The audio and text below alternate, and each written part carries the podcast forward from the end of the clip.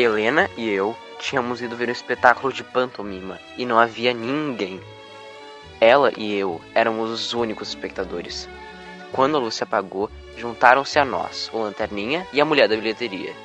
E no entanto, os atores, mais numerosos que o público, trabalharam naquela noite como se estivessem vivendo a glória de uma estreia com lotação esgotada.